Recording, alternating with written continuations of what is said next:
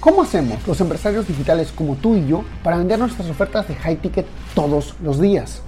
Trabajando solo con clientes que valoran tu tiempo, sigan tus consejos y tengan grandes resultados. Este programa se creó para darte la respuesta. Acompáñame mientras explico mis 14 años de experiencia en negocios para llevar mi empresa consultora a facturar 10 millones de dólares, compartiendo contigo lo que hago para duplicar las ventas de mis clientes y las mías. Mi nombre es Javier Lastarria y bienvenidos a Vender para Crecer. Tiene, o sea, imagina, el servicio, eh, especialmente el de generación de prospectos, tiene como que un, una, un trabajo inicial y después un trabajo de mantenimiento. ¿O me equivoco? Ya. No, así es.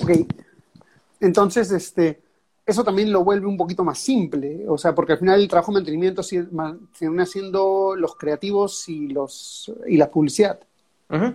Así es, y, un poquito del funnel también, moverle, optimizar. ajustar, optimizar, exacto. Sí. Pero pasando los primeros cuatro meses ya no, ya el funnel prácticamente no se toca. Pues sí, no, o sea, depende del caso. Hay algunos donde sí todavía requerimos eh, diferentes, o sea, estarle, estarle moviendo, estar ajustando. En algunos de los casos, pues prácticamente ya nada más estar renovando o estar eh, Sí, o sea, renovando los artes, renovando el copy, nada más eh, estar constante mantenimiento, sobre todo lo que ya requiere más mantenimiento después de esos periodos de tiempo y seguramente tú estarás familiarizado con eso, es la parte de los ads, que es luego empiezan, a, empiezan a tener un poco de, a decrecer en, en, en, en, conversiones. En conversiones, en, en, ah, en, desempeño. ajá, exactamente. Entonces, pues hay que estar, eh, hay que estar constantemente optimizando ahí, pero muchas veces llegas a un punto donde el funnel, yo, así como dices tú, prácticamente ya ni se toca. Ok, y entonces, este, y ya, ok, comienzas a escalar y eh, eso, o sea, hay, yo creo que yo he visto varias formas de hacer esto y las he hecho ambas. Eh, una es, yo me vuelvo una especie de project manager donde lanzo una, lanzo una tarea a una persona específica, a un quien específico, me trae el resultado, lo filtro y paso al siguiente punto o delego el 100% y yo más bien me saco del operativo del negocio? ¿Cuál, ¿Cuál, es tu proceso? ¿Cuál es el proceso al que apuntas? ¿Cómo lo ves en cuestión de tiempo? Cuéntanos un poquito. No, la idea de ellos es salirme por completo de la operación, pero es un proceso para poder llegar ahí. Sobre todo al principio, o sea, por ejemplo, yo que era todólogo y hacía literalmente todo, desde copy, imagen, diseño, o sea, todo, todo, todo, todo, funnels, etcétera. Este, a ir delegando cada una de las áreas y tienes que o sea, es, es, un proceso y es, digamos que es, es, un arte, porque hay una línea, una línea delgada entre, entre delego el proceso debidamente a micromanejo, ¿sabes? O sea, micromanagement, este, tienes, tienes que tener cuidado con no hacer eso, el, el micromanejar las, las tareas y todo, todo, o sea, tienes que confiar en tu equipo, pero tienes que llevarlos a ese proceso donde, donde lleguen a un cierto nivel de efectividad para poder soltarles por completo la tarea. Entonces, ¿Cómo llegas a ese proceso? ¿Cómo llegas a ese momento? O sea, ¿cuál es tu, tu viaje? depende, o sea, ahora sí que depende de la tarea. Por ejemplo, lo primero, hay, hay, un, hay un proceso muy sencillo para delegar una tarea y es, y es, es, ni me acuerdo de dónde lo aprendí, la verdad, me, me encantaría dar, dar, dar, dar crédito donde se merece. Sé que no se me ocurrió a mí, no me acuerdo quién me lo enseñó este, pero la última que se lo escuché fue Ana Cortés, que es, que es mi coach de negocios. Y el proceso es el siguiente. Lo primero que tú haces es, le o sea, es, eh, así, así es como, o sea, así anótalo, por así decirlo. Es, yo lo hago, ¿ok? Primero, yo lo hago. Segundo es, yo lo hago y tú me ves. O sea, el primer paso es, yo lo hago y me hago bueno en hacerlo. Segundo paso es, yo lo hago y tú me ves. O sea, tú me ves mientras yo hago ese proceso y ya empiezas más o menos a tener una idea. Tercer paso es, tú lo haces y yo te veo. Entonces, te estoy coachando mientras tú lo haces Cuarto paso ya es tú lo haces. Tú lo ya, haces. Ya no, ya, no, ya no participo yo en ese proceso. Y luego, a partir de ahí, luego ya es que la persona delegue. Entonces ya la persona lo hace, segundo es la persona lo hace y alguien más lo ve y así sucesivamente es como vas creciendo, digamos que cada una de las áreas. Entonces va a depender mucho del, del área, va a depender mucho de la persona, pero a grandes rasgos ese es el proceso para, para delegar una tarea.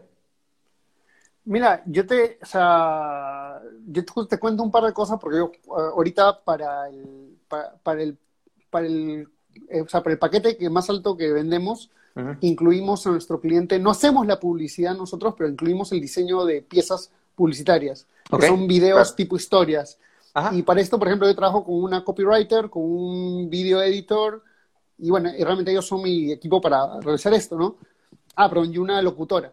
Entonces, pero lo que a mí me funcionó bastante fue que, eh, primero que nada, cuando cogí la copywriter, eh, hay una cosa que yo, que creo que, o sea, que es, sí lo, sí lo hacemos al momento de escoger una persona, pero no lo, no es muy consciente, que es lo que yo le llamo la escuela de pensamiento. Okay. O sea, cuando un copywriter, yo puedo escoger un copywriter que se enfoque en el producto, puedo escoger un copywriter que se enfoque en el, en el este, en, la solución, en el cliente, o uno que se enfoque en el problema. Yo, mi escuela de pensamiento, mi forma de trabajo va ahí siempre al problema. Entonces busqué un copywriter que se, que se enfocaba en el problema y se volvió mucho más simple la línea de aprendizaje para, para que ella hiciera el trabajo. Ok. Eh, igual con, eh, y es, es una cosa, y la segunda cosa que hago es, les hago una prueba de criterio. O sea, mm. una, es, es, una, es un test que tengo, que justo, justo lo estamos armando para darlo gratis a los empresarios, pero un, es un test y lo que hacemos es este que las personas eh, miran este test y si tienen un número, un, un resultado desde el 1 al 30, 14 o más, es una persona que puede tener criterio. Y para que te des una idea, una vez contraté una chica de 12, que era mi asistente, y le dije, oye, ¿sabes qué? Eh, necesito buscar una cosa. Ah, lo mandé a buscar, no me encontró, no me dio resultados. Pasó una semana, volteo a su escritorio y todavía seguía buscando la misma cosa. Ok, ok. O sea, como que no, o sea, como que son personas que se quedan en el loop y hacen la tarea una y otra vez. Están hechos para tareas repetitivas y este tipo de cosas, ¿no? Right, ok, ok. Pero esos son un par de como que detallitos que, a mí me han servido para, para, para delegar el equipo. Y lo, que, y lo que te quería hacer una pregunta es, ¿en qué momento, o sea, eh, ¿en qué momento decides? Porque, o sea, bien simple, ¿no? O sea, dice, comienzo a delegar, pero ¿cuándo comienzas a hacerlo para que no te, para que la carga de trabajo no te sobrepase el punto de que no puedas enseñarle, acompañarle y luego que hacerlo, o sea, tú hacerlo con él, con él, con la persona, o que luego la persona lo haga contigo, o sea, porque eso es un, toma tiempo. Claro. Y si ya estás hasta acá de trabajo, está un poco jodido. Sí, por eso a veces está uno de que, ah, su madre, con mil cosas que hacer, pero te tienes que dar el tiempo de hacerlo. O sea, ahora sí que ya todo es cuestión de, de que te planees o de que, ajá, de que, de que planees adecuadamente cuál va a ser tu, o sea, tu timing para contratar personas. Ahora, en el papel suena bonito de que, ah, pues lo planeo, este, voy a, voy a, voy a contratar a tal persona en tal semana y la siguiente semana contrato a la otra y a la que sigue a la otra y así, pero ya una vez que empiezas a tomar acción, nada de eso pasa. Todo es de que no, uno dijo que sí, el otro puede empezar, pero hasta la otra semana y luego, ah, este, por ejemplo, yo, o sea, en la última contratación que hice contraté a dos personas el mismo día, entonces es, pues es, completamente, ahora sí que, pues como te digo, al, momento te adaptas y este y pues te tienes o sea tienes que hacer lo, lo, que tienes que hacer no tienes que tienes que entrenarlos nosotros tenemos un proceso de, de, de onboarding para, el, para, para, los, para los nuevos ingresos eh, desde inducción, entrenamiento y todo así. No lo tenemos tan estructurado como me gustaría y como lo he tenido para otros negocios, porque pues, no, me da, no he tenido el tiempo para estructurarlo bien. Entonces, mucho ha sido sobre la marcha. Es, ok, ya estás contratada, perfecto, ok.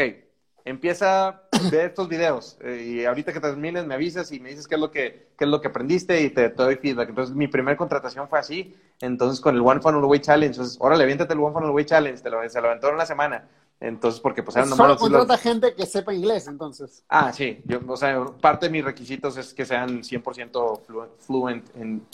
Eh, o sea, inglés. Sí, que, en, inglés, Sí, exactamente. Entonces... Por lo menos que lo entiendan. No, o sea, tienen que ser, o sea, proficientes. Sí, o sea, literal que puedan, entender, o sea, 100% inglés. Entonces, porque, porque, porque todos los entrenamientos son en inglés, entonces, y las herramientas son en inglés, tú lo sabes bien. Entonces, si no saben inglés, conmigo no pueden, o sea, conmigo y, los, y, los, y las herramientas que trabajamos, pues están jodidos. Entonces, este sí, un requisito es que, es que sean 100% bilingües, eh, español e inglés. Y, este, ah, bueno, y lo que te decía, entonces ya les doy el entrenamiento, los, los voy viendo y los voy, una vez que ya tienen como la base, porque eso es la base nada más, es como que, ah, vieron el entrenamiento, pero a la hora sí, tú sabes, eh, ves el video de Russell, de, ah, sí, ah, está, como, está bien fácil hacer un funnel, ves en Funnel Fridays y en una hora se aventaron un funnel, y luego te sientas a hacerlo tú y dices, no sabes absolutamente nada. Entonces, conforme vas con la práctica, este, aprendiendo a hacer eso, entonces ahí los vas, los vas entrenando. Ahorita yo tengo la, ventaja que ya mi equipo me está ayudando a entrenar al resto, o sea, a los nuevos que van entrando. Entonces ya eso, eso me, libera un poquito también con, con, el tiempo. Y otra cosa es, hay ciertas áreas para las cuales tú quieres contratar gente que sepa más que tú. ¿sí? O sea, por ejemplo, para funnel building, sí, a las personas que he contratado para funnel building, pues las contrato casi desde cero. O sea, no en su vida han visto, saben qué es ClickFunnels, ¿no? Entonces yo les enseño, no pasa nada. Eh, pero, por ejemplo, para ads, que es eh, Facebook Ads en específico, por ejemplo, soy bueno para Facebook Ads, pero pues tú sabes que es todo un mundo y hay, hay muchísima gente que sabe muchísimo más que yo. Entonces, para Facebook Ads en específico, por ejemplo, ahí me traje a alguien que sabe más que yo. Entonces, eh, para esta posición dije, aquí necesito a alguien que nos lleve al siguiente nivel porque yo estoy topado. Entonces, si yo, bien, si yo contrato a alguien para enseñarle, pues vamos a seguir con el mismo tope en el que estoy yo, ¿no? Entonces, me traje a alguien para que rompa ese límite. Y así es, o sea, es como tienes que decidir para las diferentes áreas y basado en eso es, es como va a ser más fácil o más, o más, más rápido o más lento el proceso de, entrenar a alguien. Y una pregunta, ya como que para acabar esa entrevista, no quiero tener mucho tiempo, querido amigo. Eh, ¿Cómo manejas el tema del equipo remoto? Todos los días tenemos, tenemos reuniones, tenemos un daily huddle en la mañana, al principio del, del turno y al cierre del turno tenemos un wrap-up este, vemos al principio del día, bueno, todas las semanas tenemos una revisión de metas para la próxima semana, o sea, cuáles van a ser las, metas de la próxima semana y las actividades de la próxima semana. Y ya basado en esas, eh, todos los días en la mañana es, ok, ¿cómo pinta tu día? Y, y al final del día es, ok, ¿cómo te fue hoy? ¿Qué tareas terminaste? ¿Qué tareas no se terminaron? ¿Qué pasó en el día? Y pues durante el, durante el día estamos en constante comunicación con las diferentes herramientas. Y este, el tema de con horario, sin horario, como si fuera una oficina normal, con manejo, o sea, ¿cómo lo estás manejando tú? Yo en mi caso es con horario. Lo que yo les digo es, depende del área, depende de la posición. Este, por ejemplo, la, la Client Success Manager, que es como lo que todo el mundo le llama el Account Manager, que es la que tiene la relación con el cliente y todo eso, es decir, es de que, oye, tu, tu, horario, o sea, tiene que ser este a huevo sí o sí, porque vas a estar en comunicación con el cliente y el cliente sabe que de 9 a 6 puede, puede mandar mensaje y le vas a responder. Este, pero por ejemplo, diseño, este, video, eh, o sea, otras áreas, es como que, o sea, si hay un poquito más de libertad, sí necesito que estén a las 9 y a las 6, bueno, 9 y 5 y media, para el, para el, para el, para el daily y para el wrap-up, este, pero con que me tengas para el, si para el miércoles tienes que tener cierta cantidad de diseños y los, con que los tengas para el miércoles, yo no, o sea, no tengo ninguna bronca en que te duermas todo el día y los, los hagas en la noche, I'm fine. O sea, al final de cuentas, pues no afecta eso. Este, pero lo que me he dado cuenta es que la mayoría sí se adapta a ese, a ese horario de trabajo, o sea, a, a, trabajar de, o sea, dentro de las horas. Si una que otra persona de repente, pues veo que en la noche me está mandando este, las, las, las tareas, las actividades, los correos y todo está perfecto. Y muchas veces ahora estoy jalando, algunas veces no pero está bien, mientras, mientras eso fluya, estamos bien. Ok, ok, ok. Y ya, como dijo, para terminar, ¿qué, recomendación le darías de repente a las personas que están en ese proceso de saltar de... Eh, o sea, o estás haciéndolo solo o estás haciéndolo con un asistente que es como que totalmente operativo, pero tú sigues siendo la cabeza. O sea, ¿qué recomendación sobre cuándo hacerlo, sobre si hacerlo o no hacerlo, por qué hacerlo, cosas así, ¿no? o sea, pues todo depende de, de, de, la meta de la persona. O sea, yo, yo les diría a todos, claro, sí hazlo, pero depende. O sea, hay personas que se quieren, o sea, su meta es tener sus clientecitos, dos, tres clientecitos y atenderlos ellos. Y si eso es donde estás bien y estás a gusto y de ahí no te quieres mover y good, o sea, diría, pues no, pues ahí quédate, ¿no?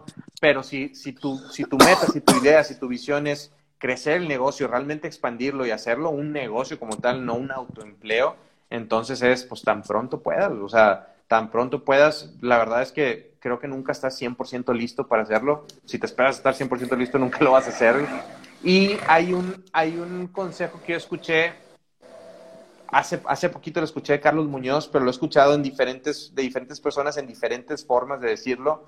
Pero este güey decía, siempre tienes que tener más clientes de los que puedas atender y siempre tienes que estar buscando contratar más gente de la que puedas pagar o algo así. Bueno, eso último no me acuerdo y no me hagan mucho caso, pero sí, sí, sí la parte de que tengas más clientes de los que puedas atender. Entonces, si tú estás constantemente vendiendo tus servicios y estás, y estás expandiendo tu, o sea, tu, cartera de clientes, entonces te va a sobrepasar la capacidad y vas a tener que a huevo este, contratar gente. Eso es lo que me pasó a mí. O sea, esa situación me empujó a tener que contratar. No fue tanto como que yo, ya me armé de valor, lo voy a hacer. O sea, porque la verdad, al momento de hacerlo es, es, da miedo, porque pues, te echas el compromiso de pagar, de pagar un sueldo y tienes que pagarles a tiempo. O sea, ya no hay, ya no existe el, ah, pues si cobro bien, si no cobro bien, soy yo. No, o sea, bueno, por lo menos para mí la quincena de mi equipo es sagrada, güey. Así tenga que yo sacar de mi bolsa para pagar, lo voy a hacer, pero no lo quiero hacer, o sea, tiene que salir de clientes, me explico. Entonces, a huevo te tienes que mover a vender. Entonces, eso, digamos que una cosa te va empujando a la. es como un círculo virtuoso, ¿no? O sea, contratas gente y eso te empuja a vender más y vender más, tienes más clientes, entonces necesitas contratar más gente y así sucesivamente. Entonces,